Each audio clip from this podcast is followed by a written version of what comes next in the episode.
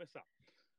É isso aí, galera. Mais uma vez, boa noite. Bem-vindos aqui ao canal bitcoinblock.com.br, ao programa Cripto Ferrari. E como vocês já perceberam pela minha voz, eu não sou a Rafaela. A Rafaela teve um problema com o carro dela agora um pouquinho, furou o pneu da Ferrari e ela pediu para mim voltar aqui e conseguir é, apresentar o programa hoje. E temos aqui nada mais, nada menos do que Rossello Lopes, um dos desbravadores do mercado de criptomoedas do Brasil e da América Latina. Rocelão, vamos lá, cara. É, em primeiro lugar, só para dar uma recapitulada rápida, porque tem muita coisa importante acontecendo, principalmente agora nos Estados Unidos relacionado ao banco que ia falir, mas não, não vai mais. Pois é, a gente está aqui trabalhando e o pessoal do Banco Central Americano, do Fed, também está trabalhando. Faz mais ou menos 15 minutos que já colocaram uma nota dizendo: fiquem tranquilos, estamos imprimindo dinheiro e amanhã cedo vai ter dinheiro para todo mundo lá no banco. Bitcoin subindo 8%, sendo cotado a 22 mil dólares, depois que um ano aonde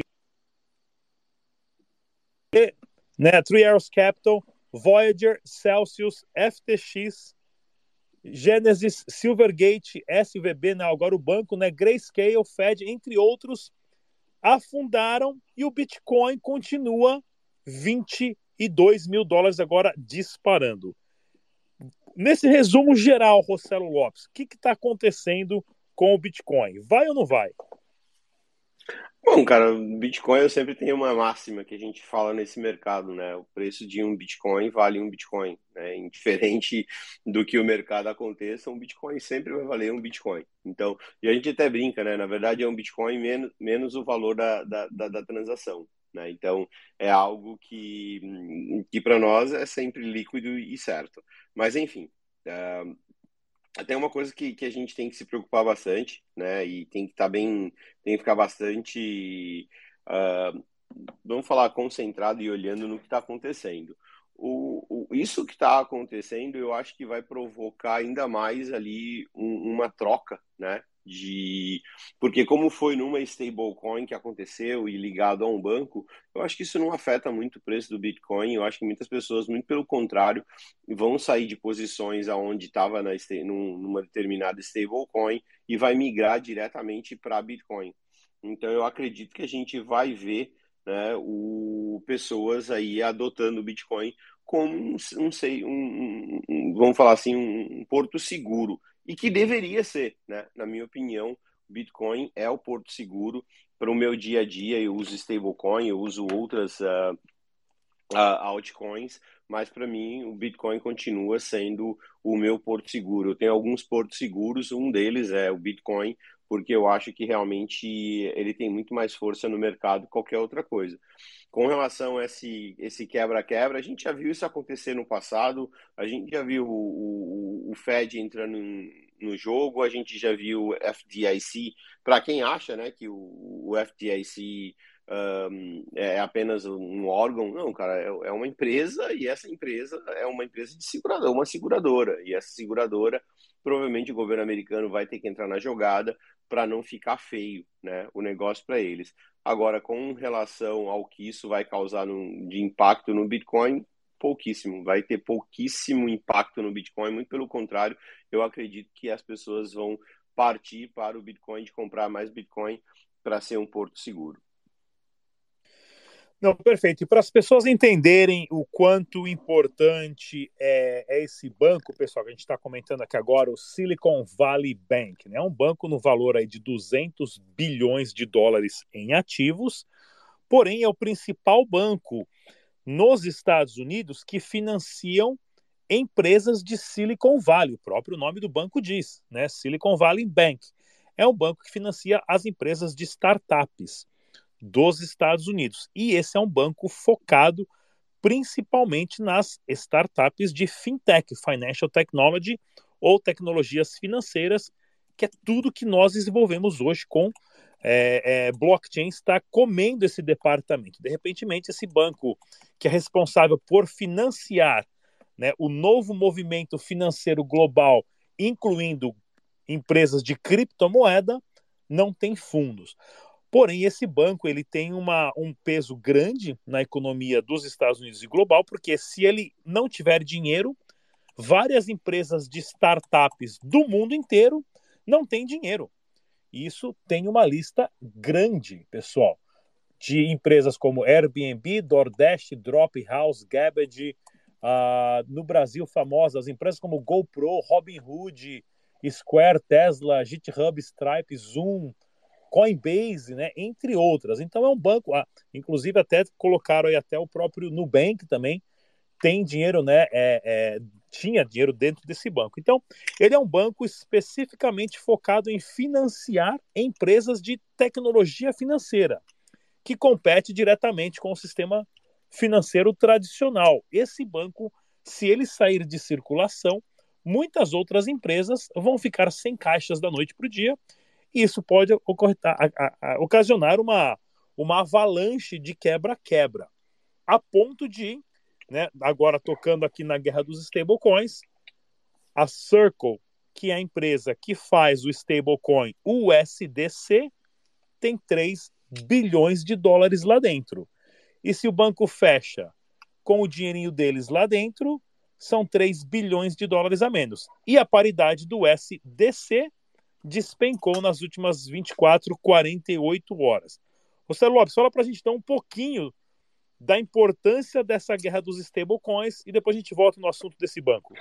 Bom, vamos lá, né? A stablecoin a gente sempre teve no mercado, a gente tem a principal, que é a Tether, o SDT, Uh, talvez hoje seja por conta disso, talvez não tenha o número exato, mas com certeza mais detém mais de 80% do, do mercado de stablecoins e a gente tinha as outras, a gente tinha até mesmo de próprias corretoras, né? Então a gente viu algumas que se aventuraram, que eram emitidos por outra, como chegou a ter uh, o GUSD, que é da Gemini, várias outras criaram, mas de, de relevância no mercado, a gente tinha uh, o SDT, uh, ah, o SDC aí, que é da, da, da, da Circle, uh, que a Coinbase é, um, é, uma que participa disso, né, da, que faz parte da parte de emissão, e aí a gente tinha o BUSD, que era da Binance, né, e a gente tinha a DAI, essas eram as mais importantes do mercado, né, então, mas a gente sempre tinha como o SDT como a principal. O movimento que a Tether fez né, há um tempo atrás foi justamente sair dos Estados Unidos para não, ter que se preocupar com esse tipo de coisa. E hoje a gente vê a Tether eles uh, reduzindo ainda mais a exposição em ativos que lastreiam o SDT, uh, ah, que podem gerar problema, e se concentrando em título do Tesouro Americano sabendo que esse título ele tem que ser liquidado pelo governo americano obrigatoriamente e uh, esse título não fica também uma coisa importante uh, ele não está né ligado diretamente ele não fica ali dentro de uh, de bancos americanos. Então a própria Tether ela não faz negócios com empresas americanas ela não deixa dinheiro em banco americano então ela não tem nenhuma relação com nada de americano, tá? E aí muita gente fala, ah, não, peraí, como assim? Mas uh, tem o SDT dentro da própria Coinbase, risco da Coinbase, né? Então a gente sabe que, que é um smart contract, qualquer um pode listar essa moeda. Então, essa questão toda, com a Tether sendo a maior do mercado, só provou aquilo que muita gente já sabia. Os caras, a Tether está se movimentando para continuar dando liquidez, para continuar crescendo dentro de um mercado descentralizado com várias blockchains, Uh, tem, tem o, o, nível de comprometimento da própria Tether para esse tipo de mercado é muito grande e eles vêm justamente uh, correndo. Aí a gente teve BUSD, que teve aquele stop order ali da, da Security Exchange Commission dos Estados Unidos, que até agora ficou uma coisa nebulosa, né? Mas peraí, mas se é stablecoin, o que, que a CVM americana tem a ver com isso, né? Porque não paga rentabilidade, não dá dividendos, não dá uma série de coisas, jamais passaria no teste de Howey, então é, ficou estranho. E agora, essa questão da, da, do USDC, por conta de que tinha, de acordo com eles, eles estavam tinha exposição lá dentro uh, de aproximadamente 25 bi, então esses 25 bi vai fazer falta, sem dúvida nenhuma, mas vale lembrar o seguinte, né, uh, que a DAI, que era outra, também está exposta com o SDC. Então, dentro da própria DAI, por ser uma moeda algorítmica, eles lastreiam parte do que foi emitido em um SDC. Isso pode também causar problema para ele. Então, essa guerra que eu já posso dizer que a gente tinha já deixado de lado o BUSD já praticamente fora dessa guerra, vamos já saiu do campo do campo de guerra, agora a gente ficou lá no campo de guerra, tinha ficado com SDC e DAI. Um, eu não sei o quanto esses caras vão conseguir continuar. Eu não, assim, eu não acho que o SDC vai desaparecer amanhã. Perdeu a paridade, com certeza amanhã vai ter reuniões em cima de reuniões, provavelmente dentro da Circle. Lembrando que a Circle também tem um banco por trás, né? Goldman Sachs faz parte, né, ali da, do negócio, então a Circle tem dinheiro, então o Goldman Sachs tem grana para poder bancar. Entre a própria Coinbase também teria grana para poder bancar, vai tomar um prejuízo, né? Não sabe se lá como vai recuperar esse prejuízo, mas teria. Não, não acho que vai acabar, mas mais uma vez mostrou a força de stablecoins, no caso da Tether, para o mercado. E também a questão que é muito importante, né? O quanto você está plugado a um banco, né? Uma corretora está plugada a um banco e bancos de uh, como esse de alto risco, querendo ou não, é alto risco, né? E aí de repente sofrer e, né? Fica aí a lição para todos. Uh, criptomoeda, né? Se você quer ter segurança, chave privada na sua carteira e tenha Bitcoin no seu dia a dia, ah, eu quero usar Tether, legal, usa Tether para o dia a dia. Eu sou trader, não dorme com dinheiro em corretora. Ah, não, mas é que eu preciso, eu faço trader 24 por 7, vai lá na Bitfinex, faz trader lá na Bitfinex. Porque sempre você vai ver situações como essa. E aí, só para completar, Uh, o com, uh, vamos imaginar, né? No caso desse banco, ele é um banco que é super crypto friendly, aí tem o Signature Bank também que é super crypto friendly.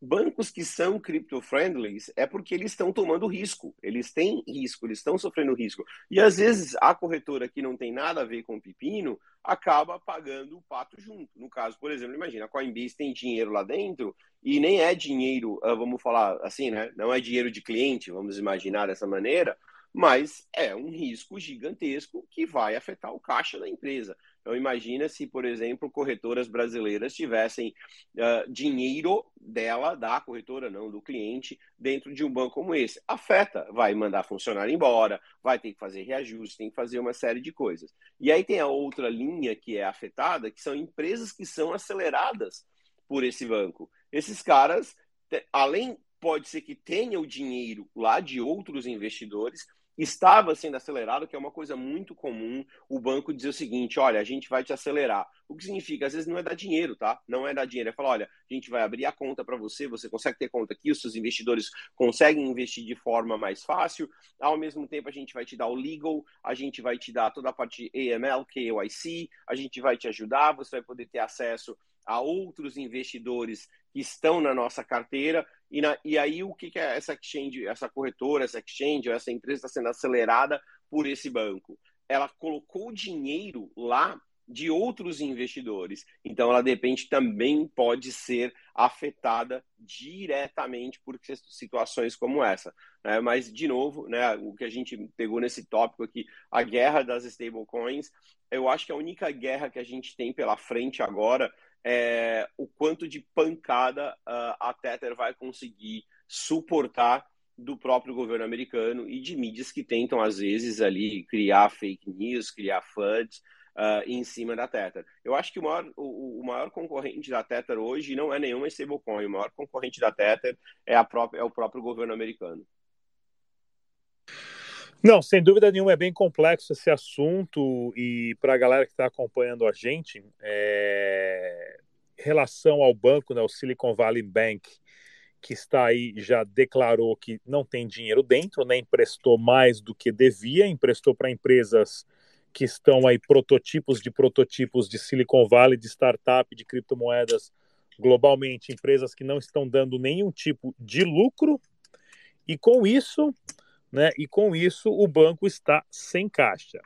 E o banco estando sem caixa desencadeou um, um, efeito cascata desestabilizando, né? Tirando o PEG de alguns stablecoins, principalmente do USDC, nesse caso, por quê? Porque a empresa Circle, que faz e é dona desse stablecoin, tem dinheiro lá dentro desse banco. E se o banco fecha com 3 bilhões dos caras lá dentro, a empresa de um dia para o outro não tem mais 3 bilhões.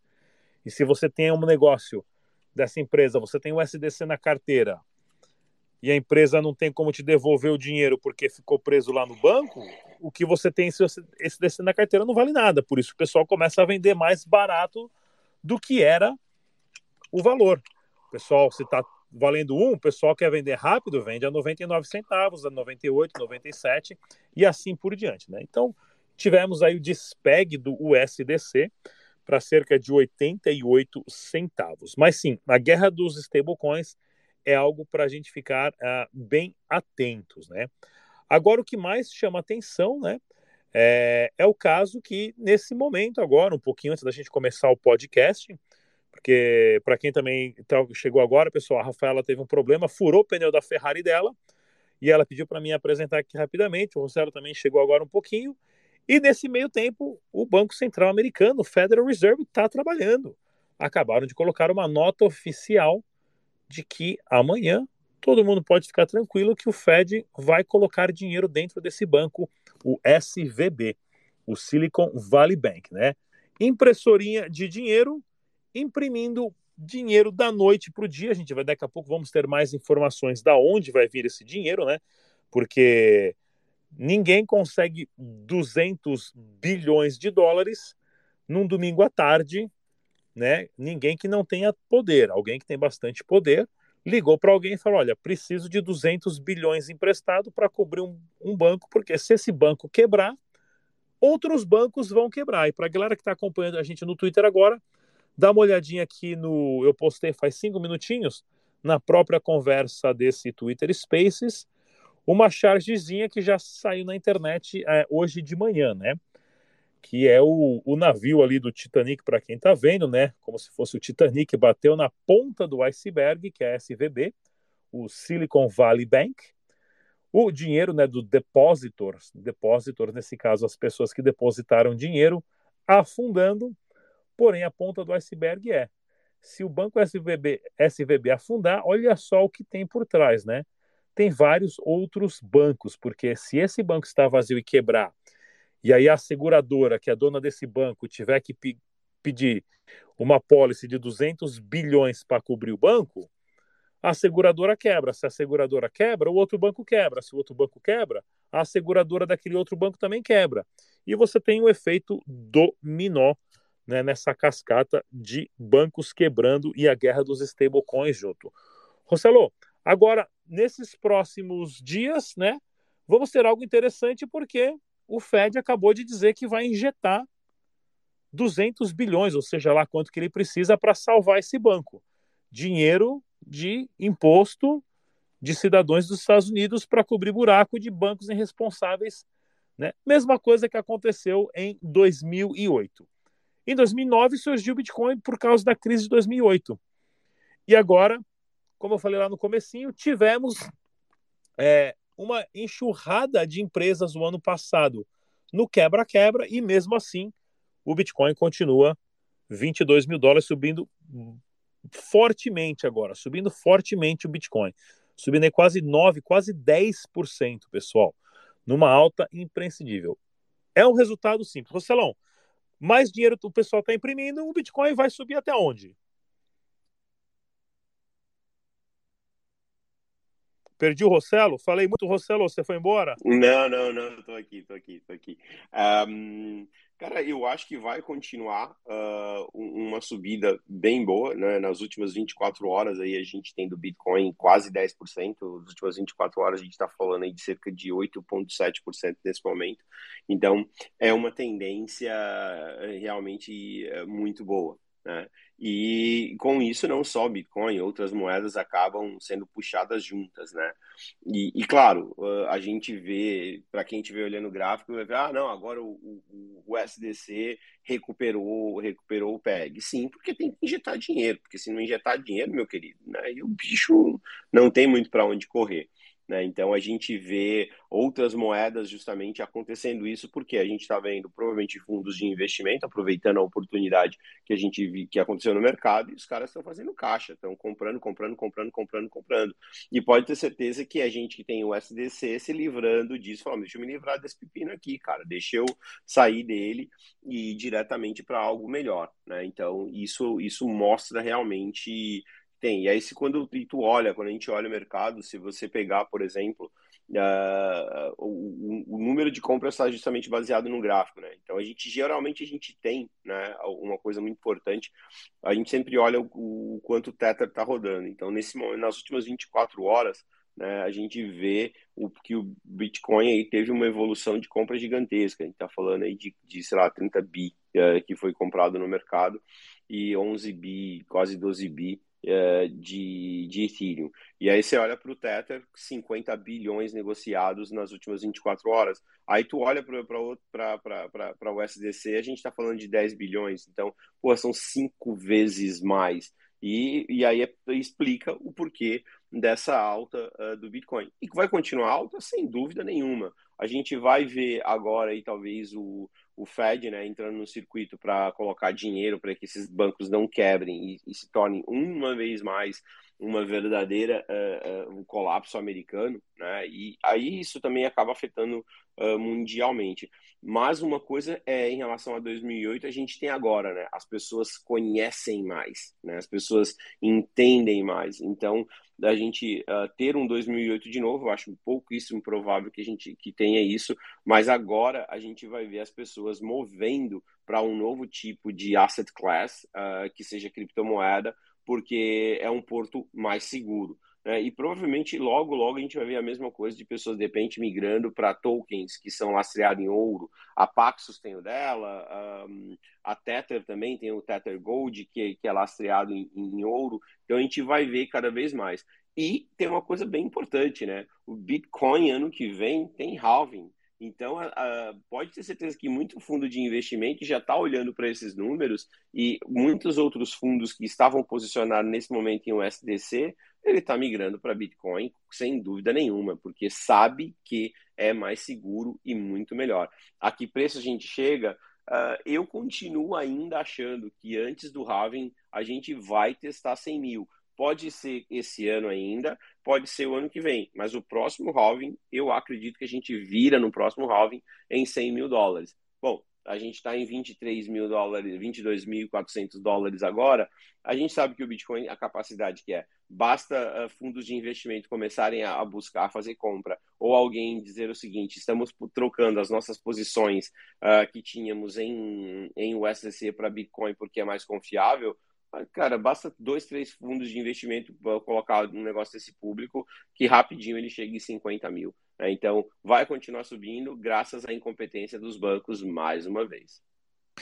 É, você falou do, do halving do Bitcoin, acabei de, de, abrir aqui a tela do relógio do halving, né? Estamos a exatamente 412 dias do halving, está programado para ali cerca de abril, né? Dia 28 de abril de 2024.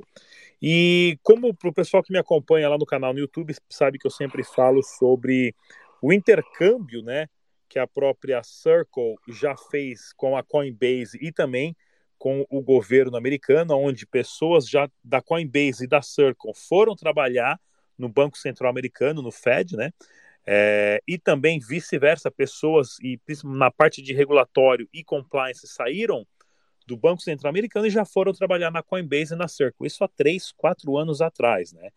E eu sempre venho falando há, há, há um bom tempo, não me surpreenderia se o USDC se transformasse aí na moeda oficial, né, ou na moeda no stablecoin oficial aprovado pelos Estados Unidos.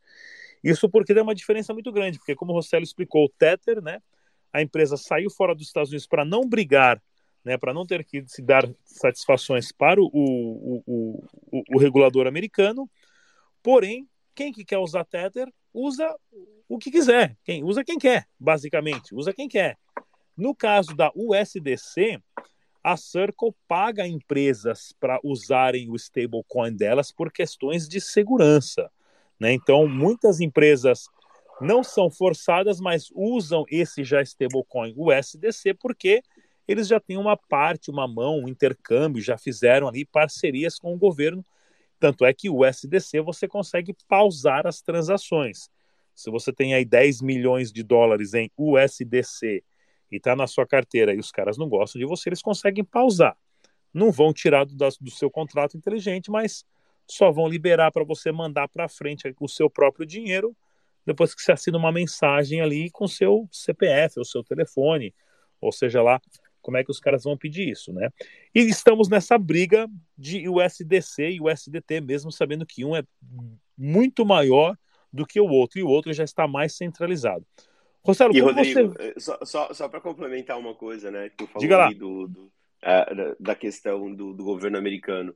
Cara, se o governo americano tinha uma intenção de, ao invés de criar o CBDC deles, uh, pôr a cadeira dentro da Circle e dizer, bom, então a gente controla o SDC daqui para frente, a oportunidade está aí. Acabaram de criar uma excelente oportunidade para o próprio Fed, para o Fed chegar e dizer o seguinte, o governo americano chegar e falar assim, Circle, para que isso não aconteça mais, daqui para frente é com a gente. Pronto. Tá aí o caminho do CBDC trilhado. Eu, eu particularmente, eu não acho que o governo americano vá criar um CBDC. Eu acho que em algum momento do mercado, em algum momento da história, ah, lá no, na Circle para controlar o SDC, sei lá, tem oito cadeiras, o governo americano vai falar, bota mais cinco cadeiras aí no conselho e quem manda nessa porra agora é a gente. Então, eu acredito seriamente que é isso. E acabaram de abrir uma excelente oportunidade para poder fazer isso, Rodrigo. Basta os caras ir lá e falar: olha, para não acontecer mais isso no mercado, daqui para frente, quem faz a gestão somos nós e não mais a Circo. Pronto. Está criado o caminho, está sendo trilhado o caminho para o CBDC. Não, exatamente, é exatamente isso que eu ia falar, né? Matou na mosca, porque acertou na mosca, né? Matou na mosca, não, acertou na mosca. Porque agora você tem uma empresa que aparentemente o dinheiro dela saiu e o governo vai nacionalizar ou vai falar: olha, a gente vai te dar o dinheiro aqui para você pagar aquela empresa, mas nós vamos ser os acionistas dessa empresa. E com o tempo eles já têm as garras dele legalmente de uma empresa que era privada, mas agora foi comprada, né, devido a uma ação estrategicamente planejada, digamos assim. Isso é possível, tá, pessoal? Isso é especulação são ideias, mas tudo indica que sim, porque eu também eu não vejo o tio Sam, o Biden, o, o Jerome Powell, alguém lançando o, a CBDC dos Estados Unidos. O Brasil está anos luz mais avançado do que os Estados Unidos, né, nessa, nesse quesito. Não existe um departamento, um, um treino, nada a, a, aqui nos Estados Unidos relacionado a essa criação. Então não me surpreenderia que eles chegam num projetinho pequeno centralizado, compram e falam, ó, já está funcionando, vocês estão testando aí o SDC há anos, valeu, agora daqui para frente é com a gente, né? É, e agora, Rossello, preço do Bitcoin, porque isso importa, né? Bitcoin está aí disparando é, quase 10%, e amanhã vem mais notícia boa, porque tudo indica que o Banco Central Americano, depois de nota oficial, falou que vai pagar 200 bilhas, né? 200 bilhões para cobrir o buraquinho do banco aí que perdeu esse dinheiro, que está vazio. Preço do Bitcoin daqui para frente, depois de todo essa, esse furacão que aconteceu no sábado e no domingo. Tendência de alta, tendência de, de, de correção. Muita, como eu disse, é, tem muito fundo de investimento que com certeza uh, não quer sair uh, de cripto tem muitos grandes investidores que não querem sair de cripto. Uh, se abrirem as possibilidades de saque e as pessoas começarem a sacar, a gente vai ver uma corrida, corrida para o Bitcoin. A gente vai ver sem dúvida nenhuma. E, o, e o Bitcoin se mostrando estável, né, com um preço estável nesse momento, é muito bom, é, é sensacional, porque justamente mostra né, a força que tem e também a, a, vamos falar assim, a questão da descentralização, né? Então, aquele usuário que agora está com um mico na mão aí, está com, sei lá, com riscos de USDC ou qualquer outro mais, se o cara está em Bitcoin, ele sabe que ele pode liquidar isso em mais de 200 corretoras ao redor do mundo, assim como o Tether, ele também poderia liquidar em mais de, sei lá, mais de 180 corretoras ao redor do mundo. Mas a tendência do Bitcoin, eu acredito sinceramente que é uma tendência de subida por conta disso, por conta de que muitos uh, investidores vão sair da posição de stablecoin, nessa tal stablecoin regulada e blá, blá, blá, né? Então, eu acredito que esses caras vão falar, não, não, deixa eu ir para onde eu controlo. E o Rodrigo falou uma coisa, né? O, é, é um smart contract, o, o, USDC. Então, se amanhã o governo americano ou a própria Circle decide falar, não, não vai transacionar, ou esta carteira em específico não vai transacionar, ou imagine, tá? Essa é a teoria da conspiração, mas para que, que as pessoas tenham noção né, do que é o poder da descentralização e do que é o poder do código do Bitcoin. Vamos imaginar, e só imaginar, tá? Que alguma baleia consiga ter o suficiente, de repente, sei lá, para 20 bilhões uh, uh, de USDC e, e numa única carteira. Se esse cara se tornar uma ameaça para o ecossistema, o cara vai no smart contract e diz o seguinte: essa carteira de, a partir de agora não transaciona mais. Ele não consegue mandar para nenhum lugar, cara. Ele não consegue fazer absolutamente nada com ela. Então isso é algo realmente muito prejudicial. Com o Bitcoin não tem dessa. Não tem o, o ah, vamos bloquear tal endereço. Não, não, não tem conversa. Não dá para bloquear uma transação de Bitcoin. Uma transação de um smart contract, sim, é possível ser bloqueada, é possível você parar. Né? Então, realmente, eu acho que as pessoas estão cada vez mais aprendendo sobre isso. Hoje mesmo, a quantidade de pessoas, eu respondi pelo menos hoje no meu WhatsApp, mais de 25 pessoas me perguntando sobre, pô, mas e aí, a Tether, Rossello? Pô, e eu fico em stablecoin ou eu mudo para criptomoeda, para Bitcoin, por exemplo? Então, causou muito isso. E eu tenho amigos que me perguntaram, eu falei, cara, o quanto tu confia no Bitcoin? Ah, confio pra caramba. E outra, estou investindo para daqui 20 anos. Você está fazendo o quê em USDC? Migra imediatamente, liquida imediatamente o Bitcoin. Ah, mas eu tenho medo. Mas você vai usar daqui 20 anos. Daqui 20 anos está custando um milhão de dólares. Né? Então, quando você começa a identificar essas coisas, você real, cada vez mais mostra-se o que Satoshi Nakamoto fez realmente tinha sentido. E a cada dia que passa, a gente acredita mais. E a gente vai ver essa semana, provavelmente a gente vai ver o Bitcoin testar ali os 25 mil dólares de volta, sem dúvida nenhuma porque a tendência é, é claro, vai depender, né? Se os americanos conseguirem sacar dinheirinha, né? Amanhã vai depender disso também, mas com certeza a gente vai ver um movimento aí de compra de, de Bitcoin justamente para ficar num, numa, numa posição com uma criptomoeda muito mais segura do que qualquer outra. Rossello, fala um pouquinho para a galera da Smart Pay, então, e como é que você consegue né, converter Pix em stablecoin diretamente. Ah, claro. Uh, bom, Uh, não preciso, eu acho que muita gente que escutou, né, viu que eu falo bastante de USDT por conta da parceria que existe entre a SmartPay e a Tether, né? Então a gente tem uma parceria muito forte uh, e no Brasil hoje nós criamos, né, a gente já criou mecanismos aonde o usuário ele vai lá no site usdt.com.vc e ali diretamente ele consegue converter reais em Tether uh, rápido, simples e eficiente, sem burocracia nenhuma, e vice-versa, você consegue converter Tether em reais ao ponto de qualquer estrangeiro, por exemplo, de qualquer pessoa que tem uma carteira de Tether, consegue converter Tether em reais e mandar para a conta dela mesmo, pagar até mesmo pagar impostos e aceitam Pix. Então, para nós é muito claro, aonde aceita Pix, aceita Tether, simples assim. E tem muito estrangeiro que tem até imóveis no Brasil ou precisa receber reais no Brasil e esse cara fala, não, cara, eu não quero reais, eu quero Tether. Então, a gente já criou uma tecnologia aonde o usuário manda real, instantaneamente vira Tether direto na carteira que ele apontou para a gente, justamente para poder facilitar.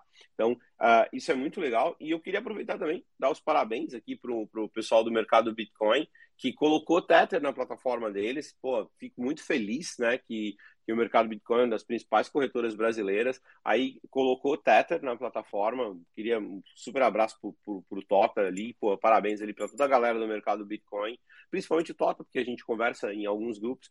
Uh, super parabéns por isso. Espero que coloquem uh, o Tether na blockchain da Tron, porque aí possibilita, vai possibilitar uh, os usuários do mercado Bitcoin, por exemplo, mandar pagar diretamente do mercado Bitcoin, pagar uma conta de luz, uma conta de água que já tem o QR Code Pix, uh, ou vá num caixa eletrônico da TecBan e saque o dinheiro, mesmo o mercado Bitcoin não tendo essa conexão através do Swapix, vai ser possível por conta da nossa tecnologia que a SmartPay desenvolveu, ou ir numa casa lotérica, porque ah, o mercado Bitcoin não tem. Pô, legal, agora vai ter, né? Então, toda aquela tecnologia que a gente está implementando em conjunto com a Bitfinex vai acabar, as corretoras que listarem o Tether e usar o mesmo protocolo acaba tendo o mesmo benefício. Por exemplo, os, os usuários da Bitfinex, eles pagam um cafezinho em qualquer estabelecimento do Brasil, aceitando Tether ou não, ele paga um cafezinho direto do aplicativo bancário deles, tá?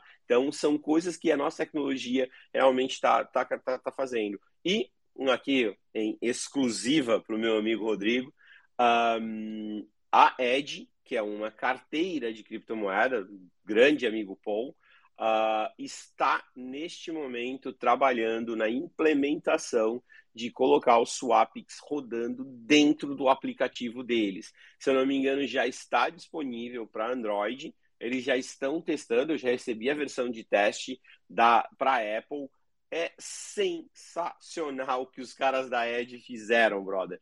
É um negócio que eu nunca vi. A, a criatividade foi muito legal, porque tu vai ali para escanear o endereço da carteira, você escaneia um código Pix, ele instantaneamente bate na nossa API, faz a conversão e já manda o saque direto. Então, a Ed vai ser a primeira carteira do planeta aonde vai conseguir ler no próprio campo ali onde você coloca o endereço da carteira, você vai poder colocar chave Pix direto no endereço da carteira ou ler um QR Code direto da carteira deles e você vai poder pagar o cafezinho, pagar o que você bem entender. Isso é exclusivo é a primeira vez que a gente está falando. Algumas pessoas já devem ter feito download da, da, da Edge e o Android, deve ter visto ali, mas não entendeu muito bem. Né? Eu recebi hoje uh, uh, o pacote para iOS para testar. Achei demais. Hoje fui no mercado, fui na farmácia, paguei tudo com Tether, como eu venho pagando uh, até o momento. E é isso, que nós temos na Smart Pay, a gente é especialista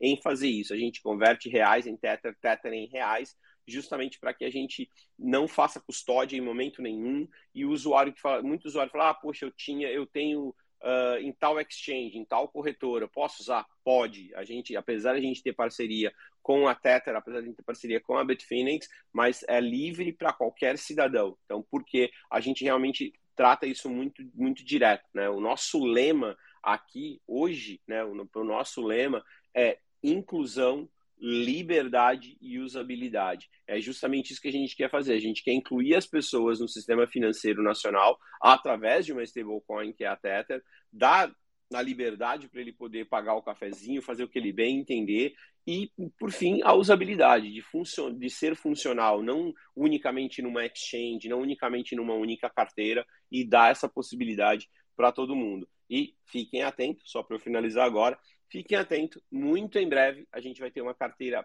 proprietária, uma carteira única, aonde o usuário, a gente vai quebrar mais um paradigma do mercado, aonde o usuário vai baixar a carteira e ele vai poder movimentar Tether, uma stablecoin também com paridade no real, e Tether Gold sem a necessidade de gas. Vai ser a primeira carteira eh, desenvolvida aqui no Brasil uh, aonde não vai precisar ter gas. A gente construiu em cima da blockchain da Polygon. Então, o usuário ele nem precisa, ele não precisa ter Polygon, ele não precisa, ele só precisa baixar a carteira, ele baixou a carteira. É claro, ah, vai, a transação vai ser de graça? Não, a transação não vai ser de graça, ela tem um preço, porque a gente tem que pagar o gas. Só que a gente resolveu justamente o problema de criar uma conta para poder comprar Matic, para poder mandar para lá. Então, a gente também resolveu isso. Então, como todo mundo pode ver, a nossa especialidade é como transformar uh, dinheiro de papel em uma stablecoin com força suficiente no mercado, que é o caso da Teta, e vice-versa. Então, você que está fora do Brasil, precisa mandar dinheiro para sua conta aqui no Brasil, vai lá, o sdt.com.vc, simples, rápido e eficiente. Muito legal, galera. Inclusive, eu marquei aqui na própria conversa do nosso Twitter Spaces e também já está no link na descrição do nosso podcast, que também esse áudio entra no nosso podcast no Spotify, a Smart Pay. E lembrando que a Rafaela Ferrari, que é apresentadora do programa Ferrari Cripto, não pôde estar presente aqui hoje porque furou o pneu da Ferrari dela. E verdade, galera, furou o pneu do carro da Rafa ela não pôde chegar a tempo, então eu vim aqui cobrir o programa. Rossello, mais uma vez, muito obrigado pelo super bate-papo inteligentíssimo para deixar o pessoal a, a mais a, informado dessa relação dos bancos, stablecoins e dessa transformação que nós estamos passando nesse momento. Galera, não se esqueça também de verificar o nosso site de notícias, bitcoinblock.com.br. Muito obrigado a todos e até a próxima, pessoal. Tchau, tchau.